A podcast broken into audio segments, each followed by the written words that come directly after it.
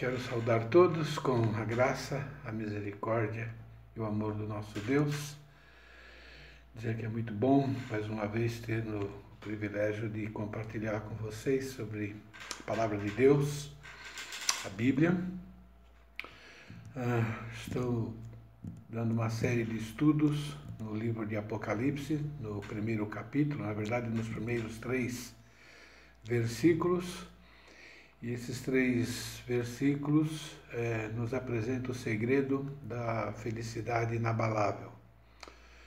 Ah, vimos que o livro de Apocalipse literalmente significa revelação. Os três primeiros versículos introduzem o conteúdo desse livro e afirma que foi escrito com o propósito de produzir uma vida de felicidade inabalável para quem lê, ouve e guarda os ensinos desse livro. Vou ler os três primeiros versículos que diz assim: Revelação de Jesus Cristo, que Deus lhe deu para mostrar aos seus servos as coisas que em breve devem acontecer, e que ele, enviando por intermédio do seu anjo, notificou ao seu servo João, o qual atestou a palavra de Deus e o testemunho de Jesus Cristo quanto a tudo o que viu. Bem-aventurados aqueles que leem e aqueles que ouvem as palavras da profecia e guardam as coisas nelas escritas, pois o tempo está próximo. Como eu disse, nesses três primeiros versículos nós temos o segredo da felicidade inabalável. Nós já começamos a estudar há, duas mensagens atrás.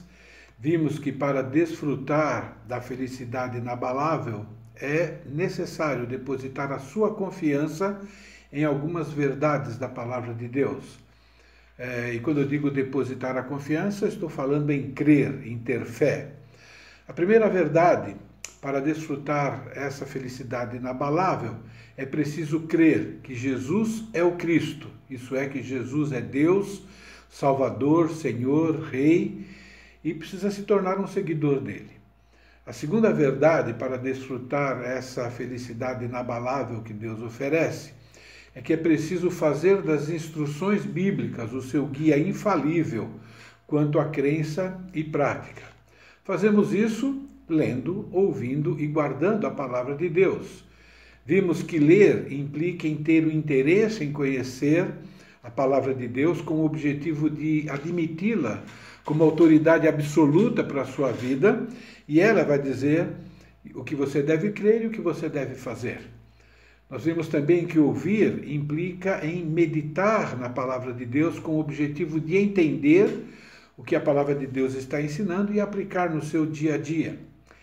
E vimos que guardar a palavra de Deus significa tomar posse dos ensinos da palavra de Deus de tal forma que você vai obedecer esses ensinos de Deus isso é, os ensinos de Deus vai fazer parte agora da sua vida, das suas decisões. Através dessas ações, ler, ouvir e guardar, é que nós fazemos das instruções bíblicas o nosso guia infalível quanto à crença e prática. Hoje eu quero falar para vocês sobre o terceiro segredo dessa felicidade inabalável. Esse segredo está na afirmação do primeiro versículo. Então, eu vou repetir esse primeiro versículo né, para vocês entenderem esse segredo. Revelação de Jesus Cristo que Deus lhe deu para mostrar aos seus servos as coisas que em breve devem acontecer. Um dos propósitos de Deus através do livro de Apocalipse é mostrar as coisas que devem acontecer no futuro.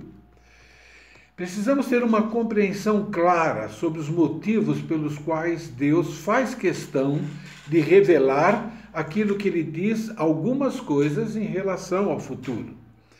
Essa frase, para mostrar aos servos dele as coisas que devem acontecer em breve, nos ajudam a ter essa compreensão, isso é, a compreensão dos motivos pelo qual Deus nos dá suas profecias. Desejo destacar duas palavras dessa frase que nos ajudarão a entender alguns motivos de Deus revelar para nós aquilo que ele fará no futuro. A primeira palavra que eu quero destacar é esse verbo, mostrar.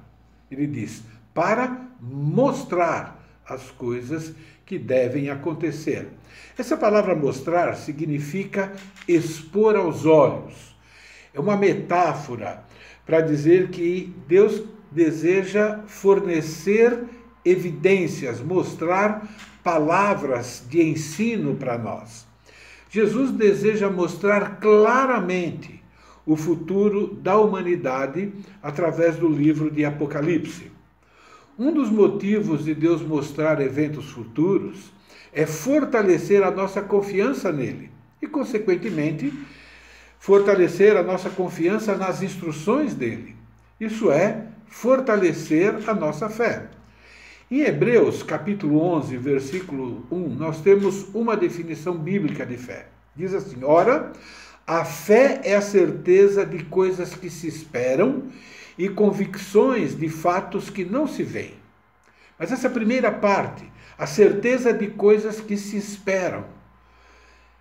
Coisas que se esperam são coisas que estão relacionadas com o futuro. Então a Bíblia ensina que a fé é uma atitude que devemos ter, mas que também deve ser fortalecida. Isso é, à medida que conhecemos mais a Deus através da Sua palavra, mais confiança nós teremos nas excelentes intenções de Deus para conosco e também em Suas ações. O ensino de Jesus, muito interessante quando ele esteve aqui, ele ensinou sobre medo, preocupação e ansiedade. Quando Jesus esteve aqui na terra, ele viu né, que, que faz parte né, do ser humano se preocupar com o futuro, ficar ansioso em relação ao futuro, ter medo em relação ao futuro. Sentimentos de medo, preocupação e ansiedade têm como causa básica incertezas em relação ao dia de amanhã. Por exemplo, a pandemia que nós estamos enfrentando nos faz pensar no quê? Como será o amanhã? E isso tem causado na população medo, desespero, preocupação, a ponto de pessoas estarem até cometendo suicídio.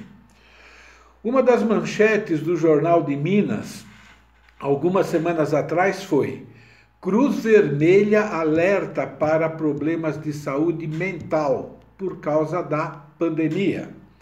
Em um outro jornal, a Gazeta do Povo, uma das manchetes foi: Suicídios pelo coronavírus na Itália. Eis aonde leva a disseminação do pânico. Então, nós estamos vivendo um momento em que as pessoas estão tendo muito medo, preocupação, ansiedade e pessoas cometendo suicídio. Todo ser humano, sem exceção, tem que lidar com ansiedade, com preocupação, com medo e qualquer outro tipo de sentimento danoso, não é? E Jesus ensinou como vencer a preocupação, a ansiedade e o medo, sempre relacionado com o futuro. No Evangelho de Lucas, capítulo 12, versículo 22, nós encontramos o seguinte: Dirigiu-se Jesus aos seus discípulos, dizendo: Por isso vos advirto, não andeis ansiosos pela vossa vida, quanto ao que haveis de comer, nem pelo vosso corpo, nem pelo que haveis de vestir. E logo depois, nesse mesmo ensino, Jesus mostra qual é a fonte né, do problema do medo e da ansiedade, que está diretamente ligada né, ao futuro. Diz assim: ora, se Deus veste assim a erva que hoje está no campo e amanhã é lançada no forno, quanto mais tratando-se de vós, homens de pequena fé. Medo, preocupação e ansiedade é uma questão de fé em Deus. Medo, preocupação e ansiedade está diretamente ligado ao relacionamento que a pessoa tem com Deus. Em outras palavras, tem a ver com o tipo ou o tamanho da fé que a pessoa tem na pessoa de Deus. Essa palavra pequena fé, no original, é uma palavra só. Significa que confia pouco. A crença que as pessoas, ou que a pessoa tem a respeito de Deus, vai determinar o nível de medo, o nível de preocupação ou de ansiedade que ela terá diante das diversas situações da vida. Todo ser humano precisa depositar a sua fé em Deus. E depois de depositar a sua fé em Deus, ele precisa fortalecer essa fé. Em 2 Tessalonicenses, capítulo 1, versículo 3, nós vemos que uma das características daqueles crentes daquela igreja é uma fé em constante crescimento. Vou ler. Irmãos, cumpre-nos dar sempre graças a Deus no tocante a vós outros, como é justo, pois a vossa fé cresce sobremaneira, e o vosso amor mútuo uns para com os outros vai aumentando. Mas olha o que ele diz aqui, né? Aqueles irmãos tinham uma fé que cresce sobremaneira. Isso é, essa palavra significa uma fé que vai crescendo ou vai aumentando sem medida, que cresce de maneira extraordinária. É interessante que está no tempo presente, indica que era um crescimento constante. Quanto mais nós confiamos em Deus, quanto mais nós confiamos na soberania de Deus, no cuidado de Deus, mais forte será a nossa fé e, consequentemente, mais felizes e tranquilos seremos. E esse é um dos motivos pelo qual Deus nos deu profecias, isso é, nos revelou coisas que irão acontecer no futuro. À medida que essas coisas vão acontecendo, a nossa fé vai sendo fortalecida nesse Deus. Por isso é que nós precisamos ler, ouvir e guardar os ensinos da Bíblia. E Apocalipse foi escrito para mostrar aos seus servos as coisas que em breve devem acontecer. Então, as profecias de Apocalipse foram escritas com o propósito de mostrar claramente para a humanidade o que vai acontecer no futuro, com o objetivo de produzir fé em Deus, com o objetivo de produzir uma reação positiva em relação a Deus daquilo que eles estão ouvindo que vão acontecer. Para que saibam que Deus existe, para que saibam que Deus está agindo diretamente na sua criação, diretamente na história da humanidade. Deus não é aquele relojoeiro que deu corda na sua criação e agora deixa as coisas funcionar automaticamente. Tanto as profecias de bênçãos, que é o que nós encontramos no livro de Apocalipse, quanto a profecias de desgraças, que também nós encontramos no livro de Apocalipse, foram planejadas por Deus para produzir fé, fé no Senhor Jesus Cristo, fé nas suas instruções. Esse é o terceiro segredo da felicidade inabalável.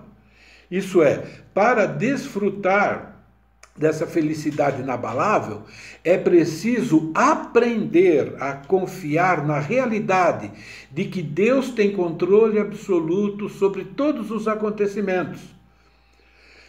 Acontecimentos esses que são planejados para o bem daqueles que amam a Deus. É isso que são as profecias. Então a primeira palavra é mostrar. A segunda palavra que é necessário destacar para que possamos entender os motivos pelo qual Deus revela os eventos futuros é o verbo deve. Apocalipse foi escrito para mostrar as coisas que devem acontecer. Na língua original, há duas palavras diferentes para descrever a necessidade ou o dever de fazer alguma coisa. O verbo usado aqui nesse texto significa literalmente aquilo que é necessário acontecer, ou aquilo que convém acontecer. Esse verbo também significa aquilo que é correto acontecer, aquilo que é próprio acontecer. Esse verbo foi usado aqui em Apocalipse para enfatizar o dever de agir conforme um plano predeterminado por causa de uma obrigação moral. Deixa eu dar um exemplo disso. Vamos fazer de conta que o meu filho está indo mal na escola. Ele não está, mas faz de conta que o meu filho está indo mal na escola. Por vários motivos, incluindo por irresponsabilidade da parte dele. Preguiça, não se empenha como deveria. Agora, como pai, faz parte da minha responsabilidade planejar ações que irão ajudar o meu filho a mudar de atitude e mudar de comportamento. Fazer isso como pai é uma obrigação moral, porque faz parte da minha responsabilidade como pai. Faz parte do meu dever, porque isso é correto, porque isso é justo a ser feito. Essa é a palavra que está sendo usada aqui no livro de Apocalipse, quando se refere Deus mostrando as coisas que devem acontecer. Então, as coisas que devem acontecer são as ações necessárias da parte de Deus o qual tem o dever de fazer justiça, punindo todo o pecado cometido e premiando todos aqueles que se arrependem dos pecados que cometem quando confiam no perdão que Deus oferece através de Jesus. Por exemplo, Salmo capítulo 11, versículo 7 faz a seguinte afirmação: Porque o Senhor é justo, ele ama a justiça, os retos lhe contemplarão a face.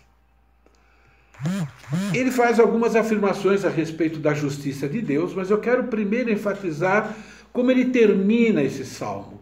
Os retos lhe contemplarão a face. Os retos irão contemplar a face de Deus significa, ou é uma forma poética de afirmar que os retos conviverão com Deus por toda eternidade, desfrutando das bênçãos descritas na Bíblia, inclusive descritas em Apocalipse, capítulo 21 e capítulo 22. Eu vou ler apenas um pedacinho desse texto para mostrar essas bênçãos.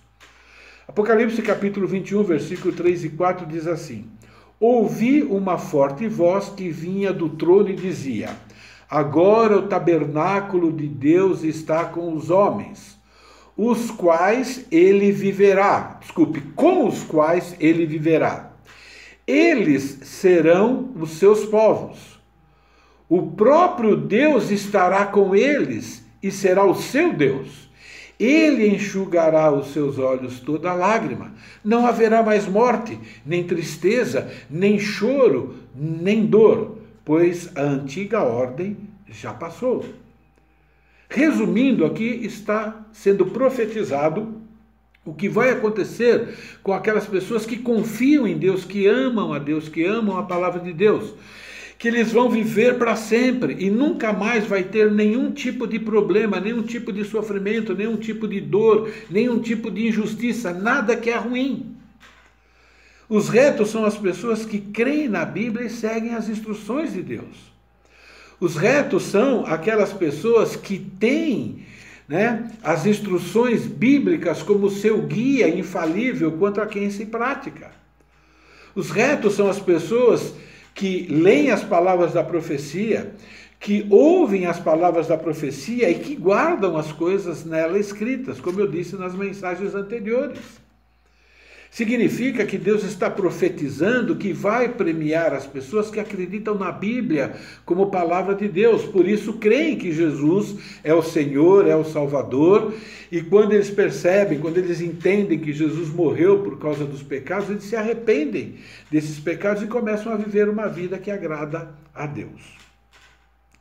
Mas as coisas que devem acontecer têm outro significado também, ou aponta para outros acontecimentos também se referem às profecias punitivas de Deus sobre todos os pecadores que não se arrependem dos seus pecados. Salmo, capítulo 7, versículo 11 diz: Deus é justo juiz. Deus que sente indignação todos os dias. As coisas que devem acontecer são ações perfeitas de Deus, que é perfeitamente justo. Isto é, Deus é perfeitamente santo, tanto em caráter quanto em conduta. Deus é infalivelmente justo, e essa é uma das qualidades, é um dos atributos de Deus. Ser justo significa que Deus nunca comete nenhum tipo de deslize em relação ao que é certo e errado. O fato de Deus ser perfeitamente correto faz com que ele ame a justiça e odeia a injustiça. Amar a justiça implica em punir o pecado cometido. Por amar a justiça, é que a Bíblia afirma que Deus é o único juiz justo. Tanto que Salmo começa, Salmo 7, 11 diz: Deus é justo juiz. Ele sente indignação todos os dias. Por ser Deus perfeito e justo, ele tem o direito de julgar as pessoas e punir todos aqueles que não aceitam o perdão que ele oferece através do sacrifício de Jesus. Eu vou ler uma profecia feita por Deus no ano 700 antes de Cristo. Está lá em Isaías. Isaías foi um profeta de Deus. Ele anunciava as coisas que Deus mandava ele anunciar. E Deus diz assim lá em Isaías: Castigarei o mundo por causa da sua maldade, e os perversos por causa da sua iniquidade. Farei cessar a arrogância dos atrevidos, e abaterei a soberba dos violentos. Fareis que os homens sejam escassos, mais do que o ouro puro, mais raros do que o ouro de Ofir. Olha o que ele está dizendo aqui. Quando Deus punir a humanidade por causa disso, vai sobrar pouca gente, menos do que existe de ouro. Portanto, farei estremecer os céus, e a terra será sacudida do seu lugar por causa da ira do Senhor dos exércitos, por causa do dia do seu ardente furor.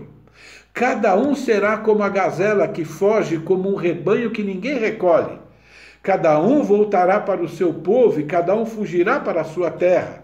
Quem for achado será traspassado, e aquele que for apanhado cairá à espada. Nossa, terrível profecia, mas isso revela a justiça de um Deus perfeito e justo. E em Apocalipse nós temos a descrição desse acontecimento de maneira mais detalhada, isso é, como é que Deus vai cumprir essa profecia feita por Isaías. Um dos sofrimentos registrados no livro de Apocalipse, um dos, tem vários, mas eu vou ler um deles. Está em Apocalipse 6:8, que diz assim: Olhei, e diante de mim estava um cavalo amarelo. Seu cavaleiro chamava-se Morte. E o Hades, outras versões dizem o inferno, o seguia de perto. Foi-lhe dado poder sobre um quarto da terra para matar pela espada, pela fome, por pragas e por meio dos animais selvagens da terra. Está sendo profetizado, entre outras, uma tragédia, na qual 25% da população mundial vai morrer num curtíssimo espaço de tempo. Essa profecia revela como Deus vai demonstrar a sua indignação. Isso é, como Deus vai punir os pecadores que não se arrependem dos seus pecados, que não acreditam em Jesus como Senhor e Salvador. Como juiz, Deus é perfeito em sua avaliação, inclusive é perfeito em relação à aplicação devida da penalidade. O padrão de certo ou errado é o próprio Deus. Isso é, é a sua própria perfeição moral. Por isso que o Evangelho de Mateus nos traz uma ordem bem interessante. Mateus 5,48 diz: Portanto, sejam perfeitos, como perfeito é o Pai Celestial de vocês. Temos aqui o padrão de Deus para a conduta humana.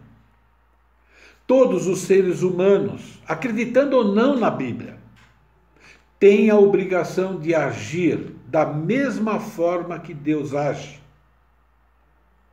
tem a obrigação de ser honesto, de ter uma conduta íntegra, como Deus tem.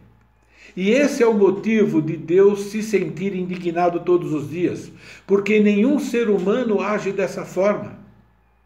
Deus sente indignação todos os dias, porque todos os dias as pessoas cometem algum tipo de injustiça. Deus não está apático em relação aos assassinatos que estão acontecendo pelo mundo. Ele sente indignação todos os dias, por isso ele escreveu o livro de Apocalipse, para alertar sobre a sua indignação e julgamento iminente. A indignação de Deus será demonstrada de forma intensa, através das coisas que devem acontecer em breve. As coisas que devem acontecer se referem ao dever moral de Deus em aplicar a sua justiça. Vou repetir. Deus sente indignação todos os dias, é o que o salmista diz. Deus não está apático em relação à corrupção em todos os escalões de todos os governos. Deus não está apático em relação à violência contra a mulher, contra a criança, contra os pobres, a violência praticada uns com os outros. Deus não está apático em relação ao tráfico de drogas, à prostituição, adultérios, mentiras, preguiça no trabalho. Ele não está apático em relação a isso. Tudo isso é pecado. E isso faz com que ele sinta indignação todos os dias. Deus não está apático aos pecados que eu e você cometemos no nosso dia a dia. As coisas que devem acontecer foram registradas no livro de Apocalipse porque é uma necessidade estabelecida pelo conselho, pelo decreto de Deus. Deus é justo, então ele decretou que vai punir todo tipo de injustiça. E esses decretos são revelados tanto nas profecias do Antigo Testamento como também no Novo Testamento. Deus vai castigar todas as pessoas que cometem injustiça. E o padrão para determinar o que é certo e errado não é o nosso achômetro, não é a nossa sabedoria, é a pessoa justa e perfeita de Deus. Por isso que ele nos deu a sua lei na sua palavra. A lei de Deus revela tanto o caráter perfeito de Deus quanto a perfeita conduta de Deus. Por isso, ele vai punir toda e qualquer injustiça. É isso que se deve, que, que, se, que deve se entender com aquela frase: as coisas que devem acontecer. Salmo 96, 13 afirma o seguinte: Cantem diante do Senhor, porque ele vem. Agora é uma profecia sobre a volta de Jesus.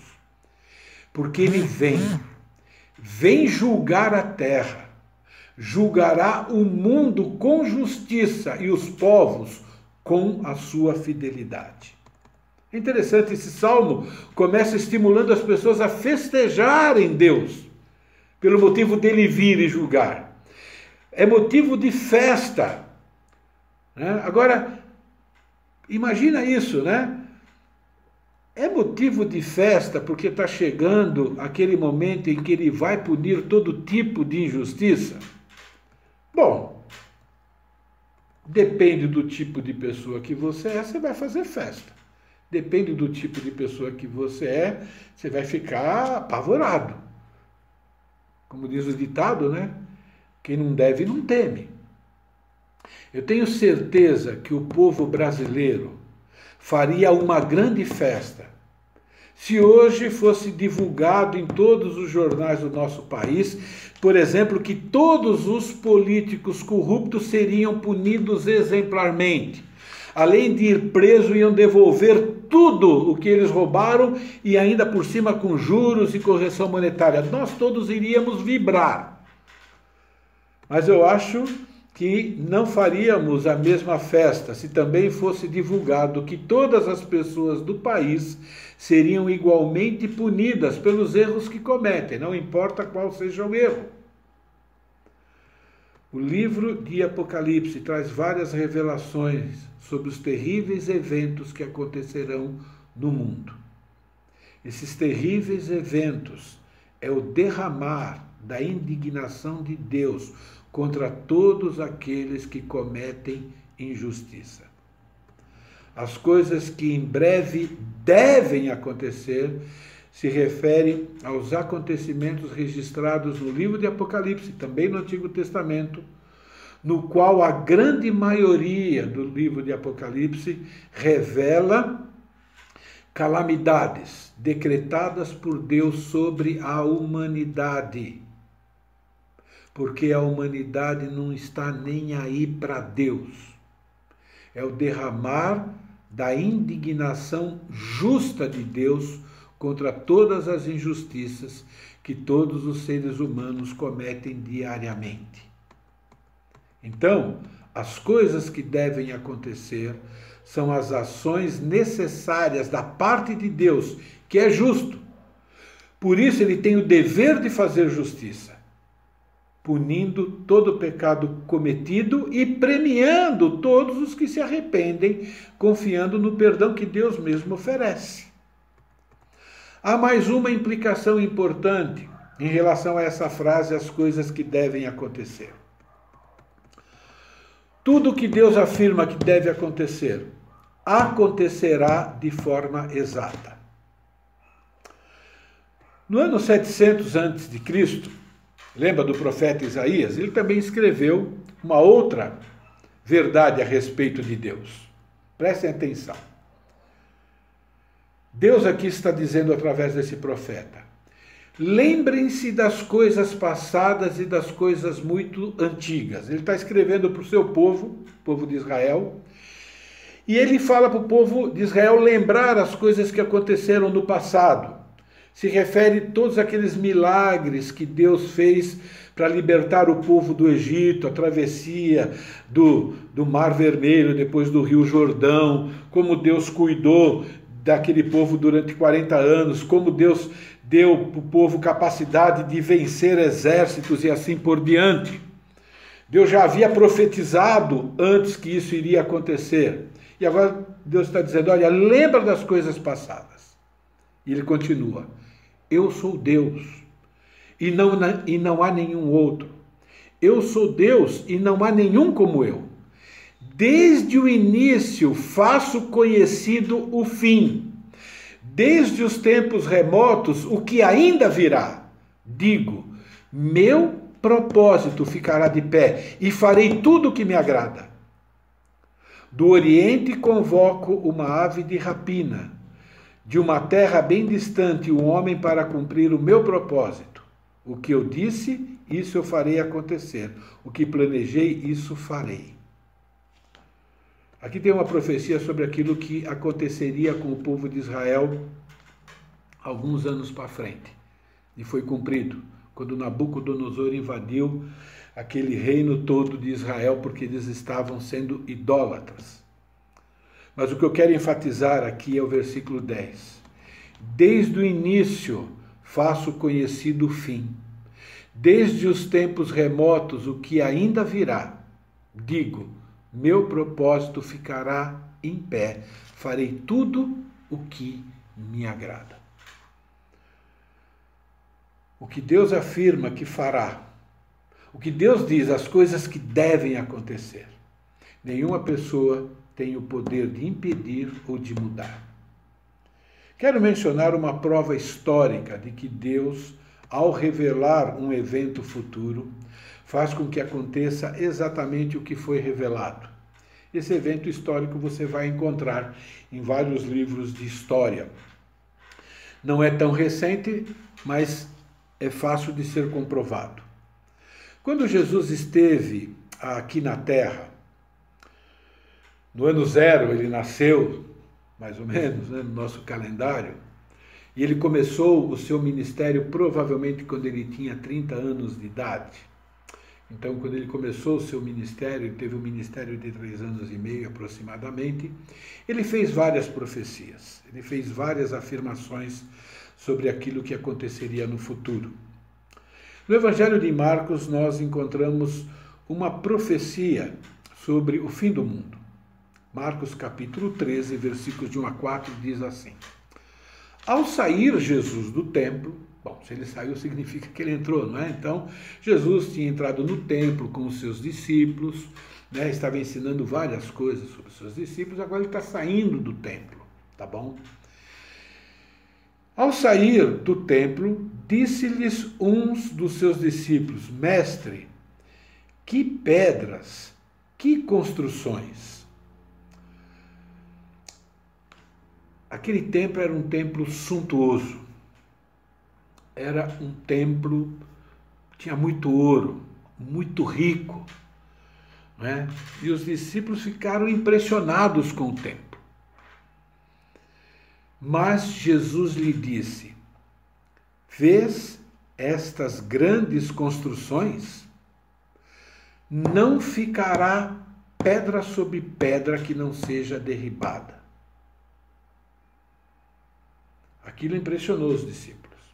No Monte das Oliveiras, de frente do templo, então esse monte fica de frente, dá para ver o templo todo Achava-se Jesus assentado quando Pedro, Tiago, João e André lhe perguntaram em particular: Dize-nos quando sucederão essas coisas? Que sinal haverá quando todas elas estiverem para cumprir-se? Eles queriam saber quando é que ia acontecer essa destruição do templo e também outras coisas mais.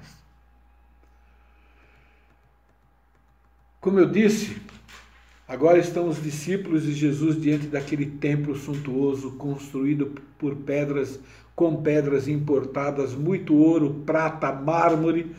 Era um templo imponente e esplendoroso. Além disso, para o judeu, templo era o símbolo da presença de Deus no meio do povo. Jesus prediz que não ficará pedra sobre pedra, isso é, vai vir tudo abaixo, vai ser tudo arrasado. Jesus está profetizando a destruição do templo de Jerusalém. E depois ele faz isso com detalhes terríveis. Esses detalhes estão também no Evangelho de Lucas, capítulo 19, versículos 41 a 44, que eu vou ler. Quando ia chegando, Jesus, vendo a cidade, cidade de Jerusalém, chorou. Então, Jesus está entrando na cidade de Jerusalém e ele chora e dizia: Ah, se conheceras por ti mesmo, ainda hoje, o que é devido à paz, mas isso está agora oculto aos teus olhos, pois sobre ti virão dias em que os teus inimigos te cercarão de trincheiras e por todos os lados te apertarão o cerco, te arrasarão e os teus filhos dentro de ti, não deixarão em ti pedra sobre pedra, porque não reconheceste a oportunidade da tua visitação. É uma profecia terrível é uma destruição total daquela cidade. E o motivo dessa destruição está no finzinho desse versículo 44. Não deixarão em ti pedra sobre pedra, porque não reconheceste a oportunidade da tua visitação. O que significa isso? Deus, na pessoa de Jesus, estava visitando aquela cidade ensinando aquela cidade que ele era o Messias prometido, aquele que veio para perdoar os pecados e veio para reinar sobre aquela nação. Mas o povo não reconheceu Jesus como Messias, e o que esse povo fez? Entregou Jesus para ser crucificado. Foi esse povo que gritou: crucifica-o, crucifica-o, crucifica-o por terem rejeitado Jesus, o Filho de Deus, o homem perfeito que veio aqui nesse mundo apenas para fazer o bem, por terem entregado Jesus para ser morto na cruz. Agora Deus precisa aplicar a sua justiça. É o dever de Deus, o justo juiz, punir os pecados daquela nação e daquela cidade. O que Jesus profetizou sobre a destruição daquela cidade. Por exemplo, te cercarão em trincheiras Isso significa que um exército seria usado como instrumento de Deus contra a cidade de Jerusalém, contra aquele templo. Esse exército cercaria aquela cidade, porque eles mataram o Filho de Deus. Olha, Jerusalém era uma cidade bem protegida, tinha muros altos e largos mas está dizendo que esse exército, através das suas trincheiras, iriam passar por esses muros e iam invadir a cidade.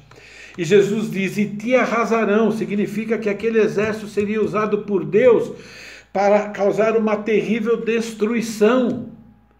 Ia arrasar, colocar tudo para baixo te arrasarão e até os teus filhos dentro de ti. Significa que aquele exército iria massacrar a população e os sobreviventes seriam espalhados por outras nações.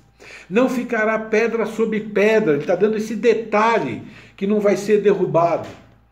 Aquele templo suntuoso virou pó. Essa profecia foi feita por Jesus por volta do ano 30 a 32 mais ou menos depois de 34 anos, ela foi cumprida detalhadamente do jeito que Jesus falou. O povo judeu, no ano mais ou menos de 66, se rebelou mais uma vez contra o Império Romano, era um povo que se rebelava bastante. O imperador mandou o seu exército para a Palestina com o objetivo de esmagar aquele povo de uma vez por todas, porque ele estava cansado dessas rebeliões sob a liderança do general Tito, que é filho do imperador, o exército vem dominando toda aquela região. Chega em Jerusalém, no ano 66, ele faz um cerco em volta daquela cidade. A cidade ficou cercada por aproximadamente três anos. Depois que eles conseguiram fazer uma passagem pelo muro, eles entraram naquela cidade. No ano 70, da nossa era, destruíram tudo. O templo foi queimado, veio ao chão completamente. A história afirma, nós não sabemos que não estávamos lá, que aproximadamente um milhão de judeus foram mortos nesse massacre, foram massacrados sob a liderança desse general Tito. Juntamente com aquela cidade também foi destruído o templo. O que o fato das palavras de Jesus terem se cumprido detalhadamente nos ensina? Muitas coisas, mas quero destacar duas. Deus é quem determina a história de povos, de nações, de exércitos, de generais, de presidentes, etc., de toda a humanidade. É Ele que comanda todas essas coisas. Também nos ensina que ao revelar o futuro, vai se cumprir ao revelar o futuro e cumprir aquilo que foi revelado, Deus prova que ele tem poder e controle absoluto sobre todos os eventos. Isso deve produzir em nós respeito por Deus. Deve produzir em nós fé, confiança em Deus. Deve produzir em nós reverência e temor a Deus. Alguém pode pensar: que Deus é esse que decreta algo tão devastador? A resposta é bem simples. Deus é justo juiz. Ele sente indignação todos os dias. Deus é perfeito em tudo. É isso que está dizendo aí, ele é justo. Ele não comete injustiça. Ele é o único que pode julgar cada pessoa e, consequentemente, irá julgar toda a humanidade pelos pecados cometidos. Mas, prestem atenção, por ser um juiz justo, Deus oferece para as pessoas a oportunidade de se arrependerem e obterem de graça o perdão. Por exemplo, antes dele punir o povo judeu por terem crucificado Jesus, Deus demonstrou muita paciência. Por 30 ou mais de 30 anos, ele enviou os apóstolos e pregadores para aquela geração, anunciando que eles deveriam se arrepender. Na primeira mensagem que eu preguei nesse tema, que, lá em Atos 2, né, Pedro, ele pregou uma mensagem de arrependimento para aquele povo e muitos lá se arrependeram, mas a maioria não se arrependeu. Deus ainda demonstrando a sua misericórdia, porque ele é um justo juiz, ele dá oportunidades. O povo daquela, regi... daquela geração, desculpe, não se arrependeu. E Deus, por ser justo juiz, teve que punir o pecado. Da mesma forma, Deus está fazendo hoje. O livro de Apocalipse foi escrito há dois mil anos atrás. E lá tem terríveis profecias de punição que ainda não se cumpriram. Tem também profecias de bênçãos que também ainda não se cumpriram. Mas por que Deus ainda não cumpriu essas profecias de punição? Por que, que Deus olha para o mundo hoje e parece que ele está apático, mas a Bíblia diz que ele não está? É porque Deus está sendo paciente. Não significa que Deus não irá cumprir. Apocalipse diz as coisas que devem acontecer. Mas o motivo é que Deus é muito paciente. Pedro, um dos apóstolos que andou com Jesus, profetizou essa paciência de Deus em relação a cumprir as profecias. Lá em 2 Pedro capítulo 3, versículos 9 e 10 diz o seguinte: Não retarda o Senhor a sua promessa, como alguns a julgam demorada. Pelo contrário, ele é longânimo para convosco, não querendo que nenhum pereça, senão que todos cheguem ao arrependimento. Porém virá como um ladrão o dia do Senhor. Essa palavra, o dia do Senhor, é o dia do derramar, aquele período de tempo que ele vai derramar toda a sua indignação. Virá, entretanto, como um ladrão, quando ninguém espera, o dia do Senhor, no qual os céus passarão com estrepitoso estrondo. Os elementos se desfarão abrasados, também a terra e as obras que nelas existem serão atingidas. Um resumo que vai abalar tudo.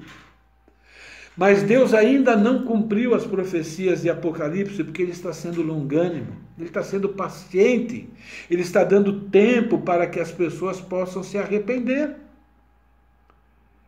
E a principal mensagem de Apocalipse é que Jesus é o Cristo, que Jesus é Deus, que Jesus é o Salvador, Ele é Rei, Senhor dos Senhores, que morreu sim, mas Ele ressuscitou e Ele está pronto para voltar a esse mundo e assumir o seu trono.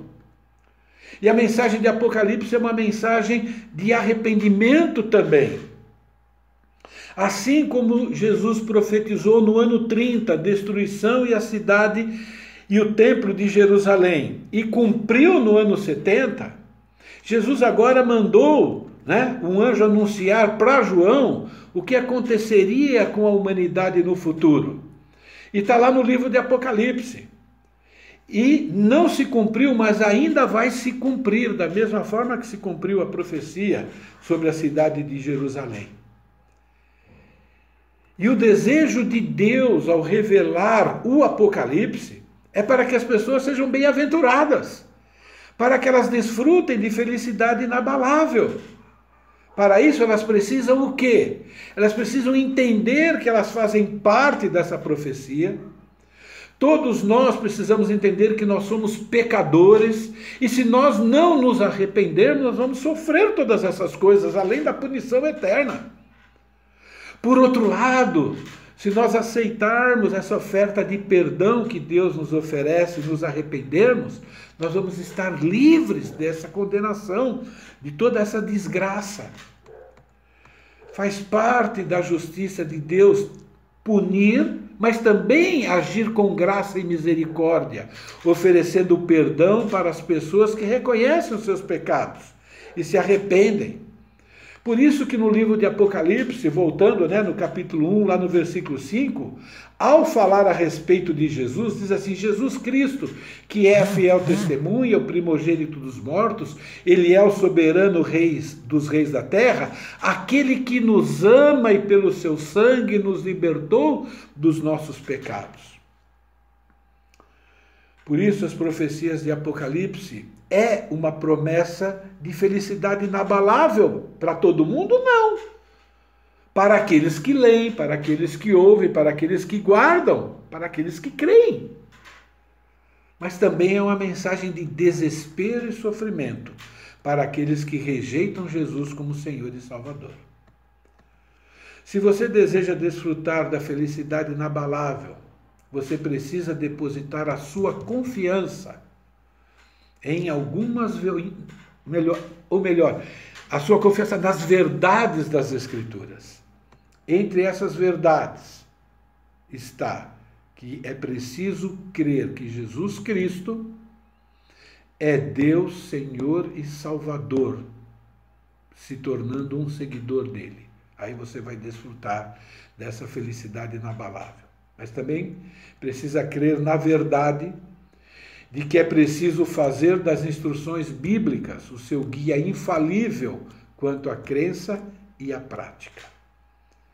E a terceira verdade que nós acabamos de falar agora, para desfrutar essa felicidade inabalável, é preciso aprender a sossegar na realidade de que Deus tem controle absoluto sobre todos os acontecimentos e os planeja para o bem daqueles que o amam, daqueles que seguem as suas instruções.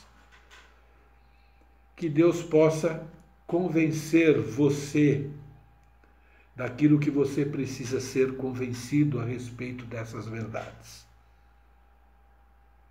Porque o livro de Apocalipse afirma que essas coisas vão acontecer e podem acontecer a qualquer momento.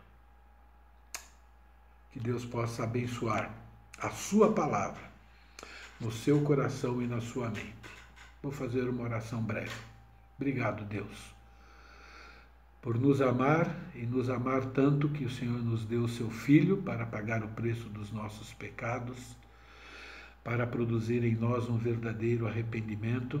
Obrigado porque o Senhor nos ama e nos ama tanto que nos deu a sua palavra que nos ensina como é que nós podemos nos arrepender, como é que nós podemos viver de maneira agradável ao Senhor, como é que nós podemos vencer medo, preocupação, ansiedade, como é que nós podemos crescer também eh, na fé, termos uma fé, ó Pai querido, fortalecida para que possamos, ó Pai querido, experimentar diariamente essa felicidade que independe das circunstâncias.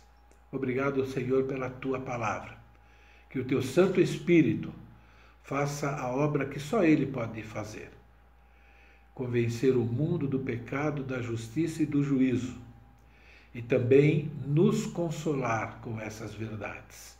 Nos estimular a vivermos de maneira agradável ao Senhor. É a minha oração em nome de Jesus, aquele que veio e aquele que há de vir. Amém.